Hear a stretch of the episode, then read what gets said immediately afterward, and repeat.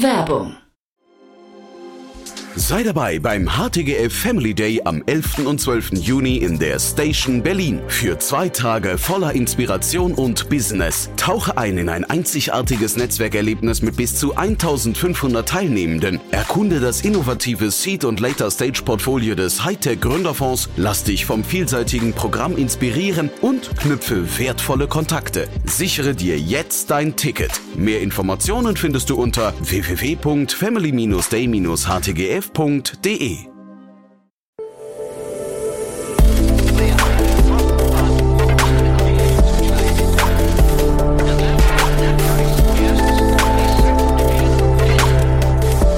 Startup Insider Daily. Interview. Herzlich willkommen zu Startup Insider Daily. Mein Name ist Jan Thomas und Heute schimpfen wir mal gemeinsam auf den Lebensmittelhandel, beziehungsweise nicht gemeinsam. Ich schimpfe und Markus Linder, der Founder und CEO von Inoko, weist mich so ein bisschen in die Schranken, beziehungsweise war ein bisschen anderes Gespräch als sonst. Markus ist ein sehr erfahrener Founder, hat schon ein großes Unternehmen aufgebaut und kümmert sich jetzt mit Inoko um das Thema Lebensmittel und Nachhaltigkeit. Ihm ist das Thema Klimakrise und Biodiversität ein besonderes Anliegen. Wird er auch gleich erklären, warum, wie es dazu kam. Aber es ist auf jeden Fall ein spannender Ansatz. Ich habe mit Markus vor ungefähr zwei Jahren schon mal gesprochen. Da war das Unternehmen noch anders aufgestellt. Jetzt gab's, ich sag mal, so eine Art Mini-Pivot bzw. eine Erkenntnis. Und das Interessante ist, Markus wird gleich erklären, er hat diesen Fehler oder diese Entscheidung bereits zum zweiten Mal in seinem Leben getroffen. Wirklich spannend, muss ich sagen, denn er, wie gesagt, er ist ein erfolgreicher Serienunternehmer. Ich habe neulich mit Jenny Dreier auch über ihn schon gesprochen, beziehungsweise über das Unternehmen, über die Finanzierungsrunde, die gerade abgeschlossen wurde. Aber alles weitere jetzt von Markus Linder, Founder und CEO von Inoko. Startup Insider Daily. Interview. Ja, da freue ich mich sehr. Markus Linder ist hier, Founder und CEO von Inoko. Hallo Markus. Hallo, freut mich sehr, heute bei dir zu Gast zu sein. Ja, cool, dass wir sprechen. Ich habe neulich mit Jenny Dreier schon über euch gesprochen, aber ich würde sagen, bevor wir über Inoko sprechen, Markus, lass mal über deine Reise sprechen. Du bist ja, bist ja schon sehr lange aktiv, ne? Auch äh, in der Vergangenheit sehr erfolgreich. Ja, genau. Ich habe 2006 mein erstes Startup Baby gegründet mit Suvu. Das ist mittlerweile ein globaler Marktführer für AI Digital Sales Assistance. Hat mehr als 200 Millionen Venture Capital geraced. Ähm, und ja, habe dann nach äh, zwölf Jahren äh, das ganze Unternehmen hochskalieren, mich dazu entschlossen, einen Scale-Up-CEO reinzuholen.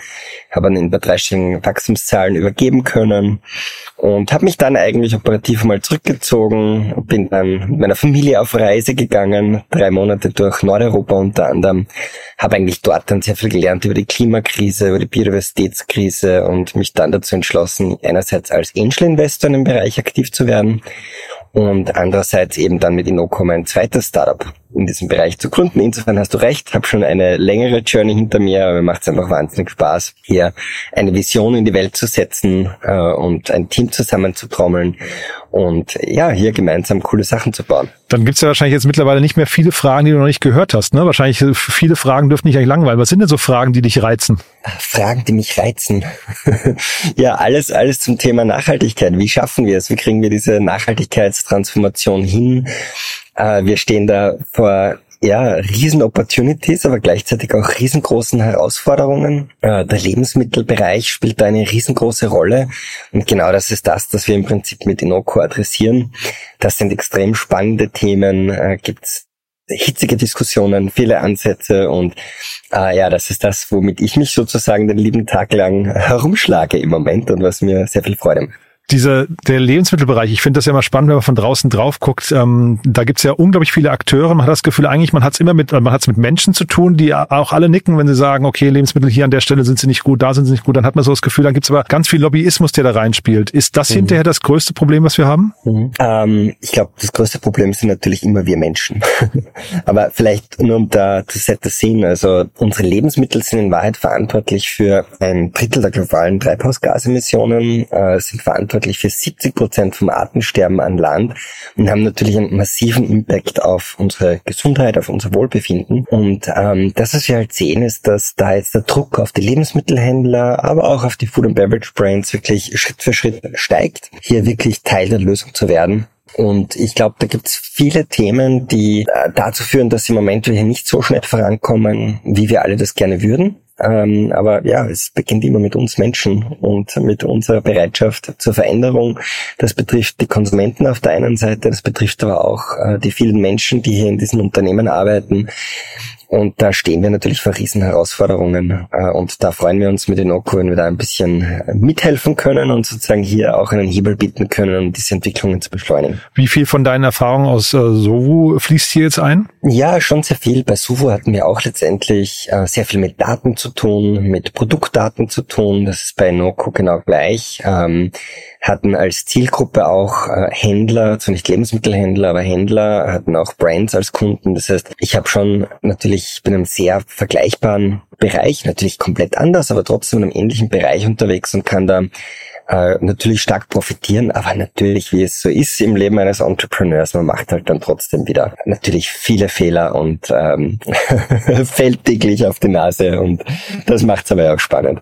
Ah, das ist ja spannend. Ich hätte jetzt fast gedacht, ähm, ich hatte auch neulich gerade mit einem Serienunternehmer gesprochen, der habe ich das gleiche gefragt. Wie ist das denn mit den Fehlern? Also ich hätte fast erwartet, man, man macht dann die zumindest die gleichen Fehler nicht nochmal, oder doch? Ja, ich glaube, es ist ein gesunder Mix zwischen die gleichen Fehler dann trotzdem noch einmal machen, weil man es einfach noch nicht äh, gelernt hat, aber natürlich auch äh, neue Fehler machen. Und äh, ich glaube, äh, ich kann nicht von mir behaupten, dass ich ähm, Fehler, die ich in der Vergangenheit äh, gemacht habe, dann komplett sozusagen vermeiden kann. Aber man vermeidet zumindest die gröbsten Schnitzer und äh, hat natürlich einen großen Vorteil, wenn man sowas schon mal vorgemacht hat. Ja, Finde ich sehr bescheiden, wie du das gerade sagst, oder sehr demütig. Aber dann sag doch trotzdem nochmal, weil das ist ja spannend jetzt für Leute, die vielleicht zum ersten Mal gründen gerade ähm, oder das erste Startup gerade betreiben. Was sind denn so Fehler, über die dich am meisten ärgerst gerade? Ähm, ärgern, ärgern wäre übertrieben. Ich glaube, das sind alles Fehler, die Teil des Weges sind. Und das ist ja auch das Spannende als Entrepreneur, dass man einfach äh, eine Vision definiert ein tolles Team um sich schart und mit dem gemeinsam sich auf den Weg macht. Und ähm, das Wichtigste ist einfach, dass man dann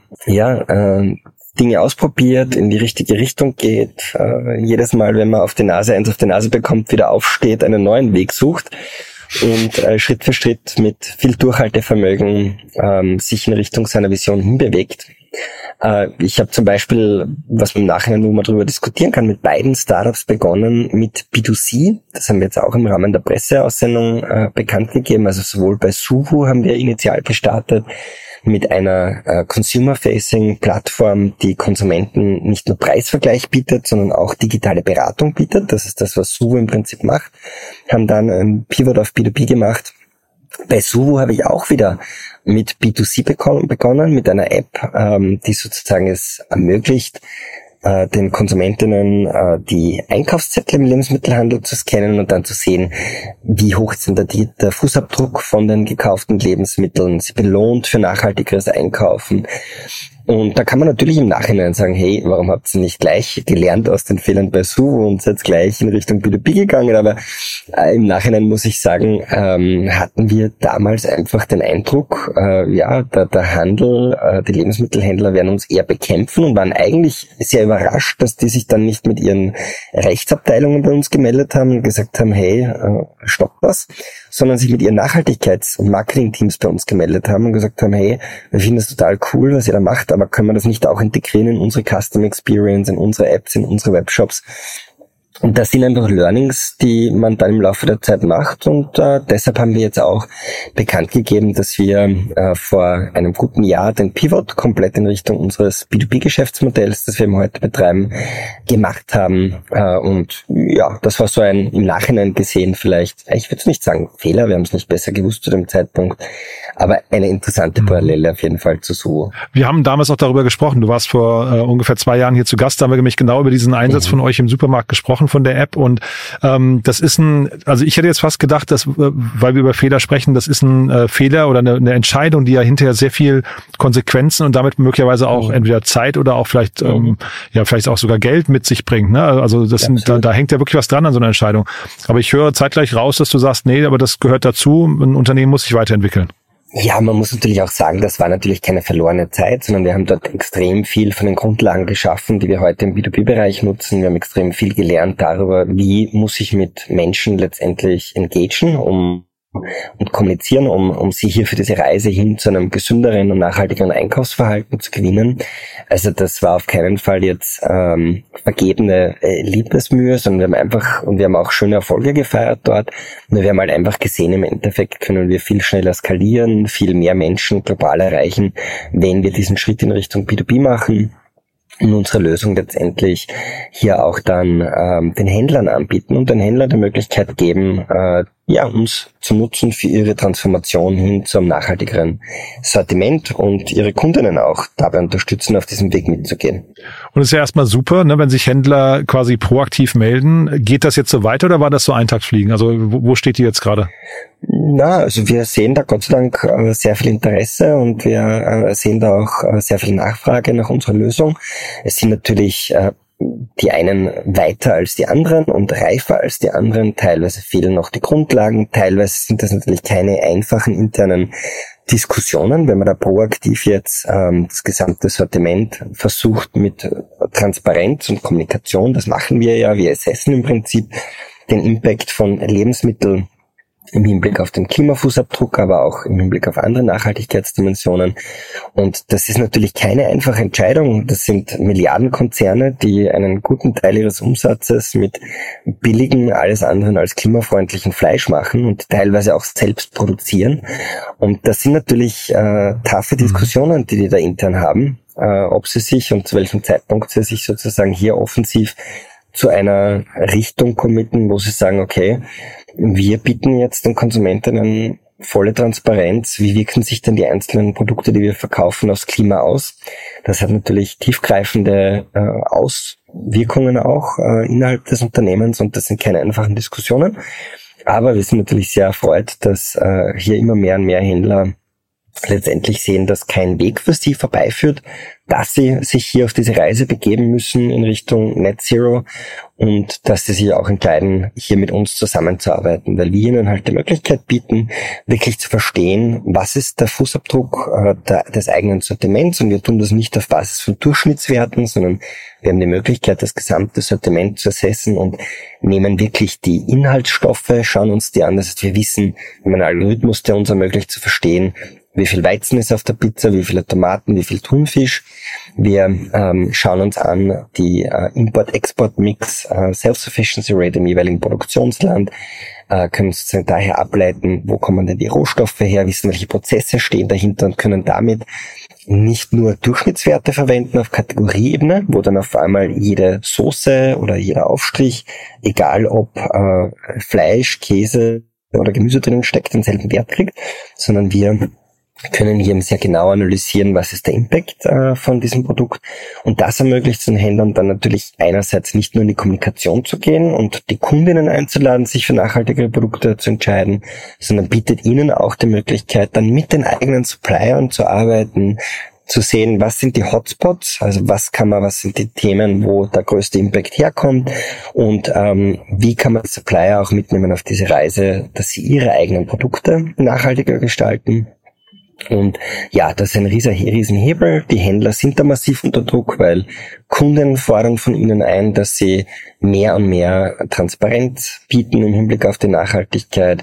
Äh, die wollen, 75 Prozent der Kundinnen wünschen sich ein Label, das ihnen zeigt, wie nachhaltig ist ein Produkt.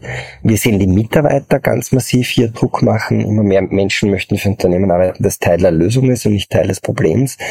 Und ähm, das ist natürlich ein Riesenthema für die Kunden. Der Regulator schreitet munter voran, die Investoren geben Gas, also da kommt sehr viel hm. Druck, äh, aber auch extrem viele Opportunities und Chancen daher für die Händler, die letztendlich dazu führen, dass sich mehr und mehr Händler dazu entschließen, jetzt hier wirklich proaktiv in Richtung mehr Nachhaltigkeit zu gehen. Und äh, das ist natürlich gut für uns, weil jeder Lebensmittelhändler, der das macht, äh, der äh, kommt hoffentlich über kurz oder lang, schlägt er bei uns auf. Mhm. Finde ich spannend. Du sagst ja gerade, die ähm, Kunden mhm. verlangen ein Label. Also 75 Prozent der Kunden verlangen ein Label. Und äh, ich weiß jetzt, du kannst jetzt wahrscheinlich nicht kritisch über Händler sprechen, aber ich finde es immer interessant, dass ein, äh, ich sag mal, so ein Standard-Supermarkt zum Beispiel hat ja eigentlich gar kein richtiges Image. Ne? Der, der, der, der, also die, klar kannst du sagen, freundlich, sauber, was weiß ich was, aber du gehst ja in der Regel, außer jetzt vielleicht bei Bio- oder Demeter-Läden oder sowas, gehst du ja nicht rein und weißt, egal welches Lebensmittel oder welches Produkt du in die Hand mhm. nimmst, es erfüllt bestimmte Kriterien, sondern du musst ja dann wirklich immer noch mal auf die Packung gucken und dann hast du hier hast du einen, einen Score mit A und einen Nutri-Score und da hast du einen mit F und da, da, hast du Tierwohl und da hast du nicht Tierwohl. Also eigentlich, ähm, man, man lädt eigentlich so eine fehlende Positionierung und Konsequenz der, äh, der Lebensmittelhändler auf den Verbraucher ab, dass der sich nochmal informiert. Ist eigentlich, eigentlich schlimm, oder? Naja, man muss schon sagen, dass innerhalb der Händler die Eigenmarken natürlich eine große Rolle spielen und sozusagen ähm, man innerhalb der Eigenmarken, des Eigenmarkensortiments schon eine gewisse Positionierung sieht bei den Händlern. Ja, das, die, die Bio-Eigenmarkensortimente, die veganen Eigenmarkensortimente versus die Billigmarken-Eigensortimente. Mhm. Da gibt es schon eine relativ klare Positionierung, die, glaube ich, für die Kundinnen schon vielfach auch verständlich ist. Aber im Handel zählt halt auch die Nähe zum Konsumenten, auch die räumliche Nähe zum Konsumenten und Insofern ist es schwierig aus Sicht des Händlers, sich jetzt einfach hinzustellen und zu sagen, so ich mache jetzt nur noch auf nachhaltig, äh, weil er damit einfach einen großen Teil der Zielgruppe ausschließt äh, sondern äh, letztendlich muss er das über die Positionierung der Eigenmarken machen, aber auch halt dann letztendlich über ein Impact-Label. Und auch das ist nicht so unverständlich, weil ähm, verschiedene Konsumenten wollen verschiedene Dinge. Äh, ich interessiere mich extrem für Tierwohl zum Beispiel. Das ist mhm. bei mir äh, Ausschlaggebung, ausschlaggebendes Kriterium Nummer eins noch vor Klima, ja, zum Beispiel. Oder, weiß nicht, du interessierst dich vielleicht super für Soziales und der dritte, die dritte für Gesundheit. Das heißt, man kann auch gar nicht äh, sozusagen hier sagen, ja, ich baue das Sortiment so, dass es alle Interessen äh, abdeckt. Aber wenn ich da kurz sondern, reingehen darf, weißt du, ein ja. Supermarkt, der jetzt zum Beispiel sagen würde, nur mal als Message, ähm, bei uns sind nur Produkte im Handel, wo Kinderarbeit keine Rolle spielt. Mhm. Das wäre so ein starke, so eine starke Message. Das kriegt aber kein Händler hin. Weißt du? Also ich meine, vielleicht über, über Lösungen wie euch mal irgendwann, aber ich will damit nur sagen, wie stark eine Positionierung eigentlich sein könnte, ne? Wenn du, oder mhm. wir, wir achten auf Kreislaufwirtschaft oder so. Also einfach so, so mal so, so drei, vier, fünf ähm, äh, mhm. Werte mal zu kommunizieren, mhm. die dann auch in Konsequenz in den Laden reingetragen werden. Mhm. Absolut. Das ist natürlich ein, ein Weg, äh, den man gehen kann, der aber immer, das sind aber in der Regel dann Minimalstandards. Ähm, äh, die auch sehr schwer zu kommunizieren sind mhm. in der mhm. Fülle als Händler und in Wahrheit, wie gesagt, äh, spricht verschiedene Kundinnen verschiedene ja, ja. Themen an. Den, den Punkt und verstehe ich, ja. Man muss ehrlich gesagt auch sagen, dass nachhaltige Produkte vielfach äh, dann halt auch äh, ein bisschen mehr kosten und sich das auch nicht jeder leisten kann, mhm. insbesondere in der aktuellen Situation. Insofern muss man da die Händler auch ein bisschen in Schutz nehmen, weil die natürlich auch nichts gewonnen haben, wenn die zwar alle Standards bei allen Produkten nach oben schrauben, aber dann die Hälfte der Zielgruppe sozusagen wegfällt und weil sie sich einfach nicht mehr leisten können, dort einzukaufen und sie somit sozusagen ihr eigenes Geschäft äh, kaputt machen. Der Weg kann nur der sein, dass man im Laufe der Zeit mehr und mehr Transparenz, mehr und mehr Hintergrundinformation bietet und die Kundinnen auf der Reise mitnimmt. Mhm. Wir haben bis vor ein paar Jahrzehnten 50, 30 Prozent unseres verfügbaren Einkommens ausgegeben für Ernährung. Heute sind wir irgendwo bei unter 10 Prozent. Es geht einfach auch viel darum, ich muss mal sagen, die Immobilienpreise haben sich in der Zwischenzeit auch sehr stolz entwickelt, ja. Aber es ist einfach auch eine Frage dessen, was ist es mir wert als Konsument? Bin ich bereit sozusagen, dass ich jetzt einfach nur um einen billigeren Preis zu zahlen, Tierwohl, Tierleid in Kauf nehme, Umweltzerstörung in Kauf nehme? Ähm, das heißt, ja, ich, ich bin jetzt nicht der Verteidiger der Händler. da gibt's mhm. gibt's viel, viel, viel zu tun natürlich, aber man muss, glaube ich, hier auch realistisch sein, was die Erwartungshaltung gegenüber dem Handel angeht. Und äh, das, was wir halt sehen, der Weg, der funktioniert, ist wirklich mit, mit dem äh, hinzukommen in eine Richtung, wo letztendlich man mit Konsumenten individuell engagieren kann, wo man versteht, was interessiert die Konsumentin, was ist für die wichtig und ihr wirklich zu helfen, im eigenen Sortiment und jene Produkte zu finden, die mit diesen Werten übereinstimmen, sprich Alternativen empfehlen, die mit den eigenen Werten besser übereinstimmen. Das, was eigentlich wir sehen, ist, dass Lebensmittelhändler zunehmend nicht nur zu dem werden sollen, der halt am richtigen Zeit, zu richtigen Ort das richtige Produkt am richtigen Preis, zum richtigen Preis bietet, sondern letztendlich sich entwickeln wollen zu so einem Coach oder Berater, der die Kundinnen dabei unterstützt, Schritt für Schritt zu einem nachhaltigeren und gesünderen Einkaufsverhalten zu finden. Und das ist natürlich eine riesen Marktchance für die Händler, ähm, die das entsprechend aufgreifen. Mhm, ja, bin ich bei dir, nur zeitgleich, äh, ich glaube, es wäre auch utopisch zu denken, dass dann Händler ähm, nicht möglicherweise doch Kompromisse eingehen oder oder sagen wir andersrum, wenn sie konsequent sind, dann müssen sie letztendlich wahrscheinlich auf ähm, vielleicht auch auf ähm, Marktanteile verzichten. Ne? Das bedeutet vielleicht tatsächlich mal einen Umsatzrückgang in Kauf zu nehmen. Du hast ja vorhin auch gesagt, dass du ähm, mehrere Monate in den in den äh, hier in Nordeuropa unterwegs warst. Ne? Mhm. Wahrscheinlich ist doch da der der Lebensmittelhandel komplett anders als hier, oder? Interessanterweise ist das dort auch sehr äh, differenziert. Es gibt zum Beispiel äh, zu, zu, meinem, zu meinem kompletten Schock in, in, in Norwegen ist extrem schwierig, äh, Bioprodukte zu finden. Also wir waren mhm. da teilweise sehr lang unterwegs, das würde man sich erwarten, eigentlich im hohen Norden, da ist alles ähm, gibt es Unmengen an Bioprodukten, war dort mhm. extrem schwierig, was zu finden. Es kommt auch dort sehr stark aufs Land drauf an. Aber natürlich sind die bei vielen Themen, wenn man jetzt Elektromobilität und ähnliches sich anschaut, uns um einiges voraus. Ähm, ja, aber, aber vielleicht darf da nicht jeder einfach ein Biosiegel erfinden. Vielleicht ist das ja auch ein Punkt. Ne? Wir haben ja hier in Deutschland gefühlt so irgendwie ja. 100 verschiedene Biosiegel. Genau, und ja. das ist letztendlich etwas, was wir auch ähm, aufgreifen, aufgreifen möchten. Wir greifen von diesen Gütesiegeln, also wir unterscheiden es etwas konventionelle Produktion aus Polen, aus Deutschland, aus äh, Tschechien ist es EU-Biosieg-Gütesiegel, ist es äh, Demeter-Gütesiegel. Wir greifen im Prinzip diese Label auf und leiten davon die jeweiligen Mindeststandards ab und mhm. können dann auch an Konsumenten kommunizieren, hey, wurde dieses Produkt potenziell mit Soja aus dem Regenwald äh, gefüttert oder garantiert nicht? Kannst du ausschließen, dass hier mhm. sozusagen Entwaldung drinnen steckt im Amazonas? Ausgehend von diesen Mindeststandards. Das ist auch ein Ziel von uns, dass wir sozusagen hier mehr Transparenz äh, über all diese Label hinweg bieten und das sozusagen auch zueinander in einen Kontext bringen, der für Konsumenten einordnbar ist. Weil ich bin völlig bei dir, es gibt viel zu viele Gütesiegel, von denen die meisten Konsumentinnen nicht einmal im Ansatz verstehen, was da in Wahrheit dahinter steckt. Und die allermeisten dieser Gütesiegel sind in Wahrheit erfunden und ähm, stecken Green, also Claims dahinter, die in der in, in der Praxis entweder haltlos sind oder einfach irrelevant sind, äh, weil hier Dinge kommuniziert oder angepriesen werden, die im Gesamtkontext ähm, vielleicht sogar einen negativen Impact haben, die aber bei Konsumenten gut ankommen. Also Beispiel, ich war gerade bei einer Konferenz in Spanien vor ein paar Monaten und dort ist ganz groß beworben worden, ja, wir haben jetzt plastikfreie Verpackung vom Mineralwasser. Das Mineralwasser war dann nur in einer Aluminiumdose verpackt. Und äh, die Insider wissen, dass Aluminium einen deutlich höheren CO2-Fußabdruck aufweist als jetzt zum Beispiel eine normale PET-Plastikflasche, die dann vielfaches effizienter, energieeffizienter produziert werden kann. Das sind aber alles Dinge, die natürlich die Konsumentinnen nicht wissen können, überfordert. Und da ist unser Ziel, wirklich mehr Transparenz reinzubringen, die Konsumenten auch zu educaten. Auch in Verpackung?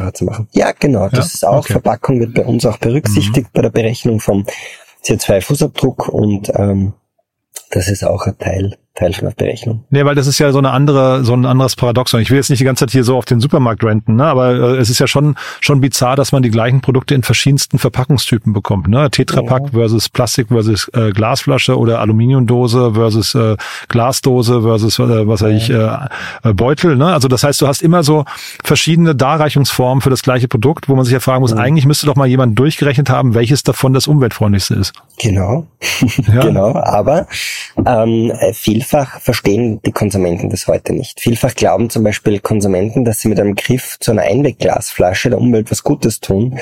In Wahrheit ist es aber so, dass eben Einwegglas und Aluminium äh, den höchsten Impact haben, weil es extrem viel Energie braucht, dieses Glas wieder einzuschmelzen äh, zu recyceln und deshalb ist es jetzt aus CO2-Sicht gesehen äh, sehr unnachhaltig. Natürlich ja, aber das ist ja nicht der Konsument, oder? Das ist ja hinterher dann doch eher Politik und, und, und Handel zusammen, die einfach den Konsumenten, also man muss ja den Konsumenten irgendwo auch mal in Schutz nehmen und sagen, der kann ja genau. jetzt nicht alles wissen, ne?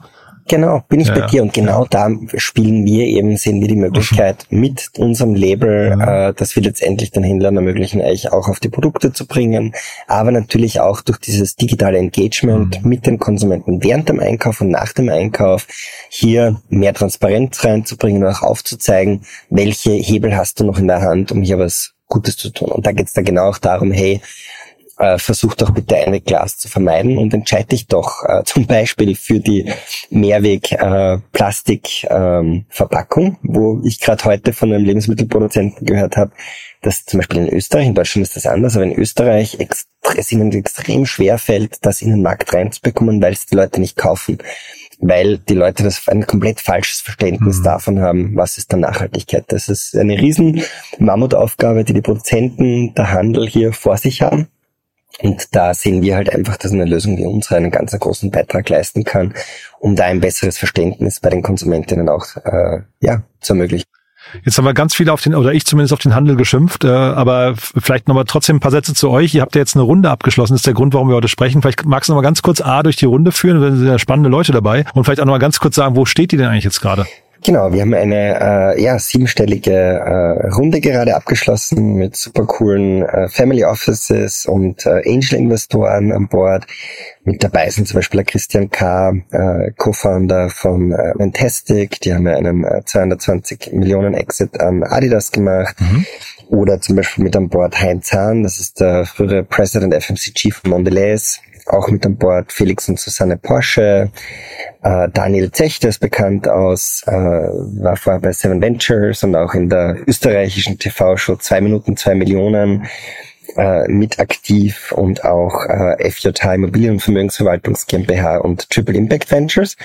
Und das freut uns natürlich sehr, weil uns das ermöglicht, eben jetzt hier entsprechend weiter in unsere Technologie äh, zu investieren. Wir haben da gerade ganz groß, machen da gerade ganz große Schritte nach vorne, was die äh, Technologie angeht, haben unsere eigene Datenbank äh, letztendlich hier aufgebaut. Eine Datenbank, die es uns ermöglicht, mehr als 160 verschiedene äh, Inhaltsstoffe plus alle tierischen Inhaltsstoffe wirklich äh, across 200, äh, 200 Länder sehr genau den Impact äh, zu verstehen, also den Klima-Impact zu berechnen, wo wir sehr, sehr, sehr genaue Daten haben und viel genauere Daten als letztendlich in der Regel heute verfügbar sind in diversen Datenbanken, was eine ganz wichtige Grundlage ist für unsere Lösung. Und äh, sind natürlich da sehr froh, dass wir da entsprechend stark weiter investieren können, dass wir auch in den Vertrieb entsprechend investieren können und äh, verfolgen damit natürlich jedes Ziel, der europäische äh, Partner für den Handel, aber auch für die Lebensmittelindustrie zu werden, äh, weil wir einfach sehen, dass es hier eine starke Plattform braucht, die zwischen den Händlern und den Produzenten steht, wo die Produzenten dann auch im Laufe der Zeit mehr und mehr Primärdaten, also direkte Daten, wie zum Beispiel, wo kommen die Rohstoffe her oder welcher Energiemix wird in der Produktion verwendet, wie viel Energie wird verwendet, reinspeisen können, ohne dass diese Daten eins zu eins an die Händler weitergegeben werden, sondern wir liefern dann die Resultate weiter, äh, halten die vertraulichen Daten zur Rezeptur und so weiter natürlich geheim. Und hier sehen wir von beiden Seiten einen großen Need, dass es eine große zentrale Plattform gibt, dass eben die Produzenten nicht in zehn verschiedene Tools bei ähm, 15 verschiedenen Händlern dann ihre Daten reinfüttern müssen, und das ist letztendlich unsere Vision, dass im Einklang mit der europäischen Regulatorik, die hier auch sehr stark kommt, äh, Stichwort Green Claims Directive, äh, Sustainable Food Labeling Framework, CSRD und Co., ähm, hier wirklich dieser zentrale Player äh, zu werden, in erster Linie in Europa, aber dann natürlich auch die Welt schläft nicht und zieht hier Gott sei Dank im Laufe der Zeit hoffentlich mit Europa auf und da sehen wir natürlich auch international Riesenchancen. Super. Markus, tolles Schlusswort. Ganz zum Schluss vielleicht noch kurz die Frage, wer darf sich melden bei euch? Wer sich melden darf bei uns. Also, ja, Mitarbeiter, auf, Mitarbeiter zum Beispiel ja, oder vielleicht äh, Händler oder je nachdem, ne? Also äh, Lebensmittelhändler sind immer herzlich willkommen, sich bei uns zu melden. Äh, Mitarbeiter sehr gerne. Wir suchen zum Beispiel im LCE-Bereich Leute, wir suchen im Software-Development-Bereich Leute. Äh, und da freuen wir uns auch über Initiativbewerbungen. Also selbst wenn äh, im Moment keine Rolle auf der Website ist, es tut sich so viel. Äh, bitte meldet euch gern, wenn ihr Teil von dieser Transformation werden möchtet und dazu beitragen möchtet, dass wir letztendlich den Lebensmittelproduktion und Konsum ganz stark in Richtung der Nachhaltigkeit pushen, dann freuen wir uns sehr von euch zu hören oder zu lesen. Da ist immer Platz für gute Leute. Super. Markus, dann lieben Dank, dass du da warst. Eine tolle Mission. Ich drücke die Daumen und ich würde sagen, wir bleiben in Kontakt, ne? Herzlichen Dank. Freue mich. Bis dann. Ciao. Ciao. Startup Insider Daily. Der tägliche Nachrichtenpodcast der deutschen Startup-Szene. Ja, das war also Markus Linder, Founder und CEO von Inoko. Und ja, äh, sorry, dass ich mich habe hier und da ein bisschen gehen lassen. Äh, das Thema, das habt ihr gemerkt, äh, beschäftigt mich hier und da dann doch immer wieder mal, wo, wo man sich fragt, das kann doch gar nicht sein, dass lobbyistische Kräfte so stark sind oder die Politik so schwach, beziehungsweise man versucht irgendwie vieles auf den Konsumenten abzuwälzen, wo es eigentlich, glaube ich, gar nicht hingehört. Aber das nur am Rande, ihr habt es gerade gehört, sorry, wenn das vielleicht ein bisschen zu viel war oder gestört hat, aber war mir an der Stelle irgendwie wichtig. Ich finde die Mission von Inoko super spannend, wenn es euch auch so geht. Gerne gerne weiterempfehlen. Vielleicht kennt ihr ja jemanden, der dort arbeiten möchte oder der oder die vielleicht aus dem Lebensmitteleinzelhandel kommen oder die vielleicht irgendwas mit Lebensmitteln zu tun haben. Dann vielleicht einfach mal weiterempfehlen. Ich kann mir vorstellen, das ist ein Thema, das uns begleiten wird. Äh, hoffentlich, sage ich zumindest. Ähm, denn der Ansatz ist zumindest vielversprechend. Bin gespannt, wie es weitergeht. Ich drücke auf jeden Fall die Daumen, wenn es euch auch so geht. Wie gesagt, gerne weiterempfehlen. Dann dafür schon mal vielen Dank an euch. Ansonsten euch einen tollen Tag und vielleicht hören wir uns nachher nochmal wieder. Und falls nicht nachher, hoffentlich spätestens morgen. Bis dahin, alles Gute. Ciao, ciao.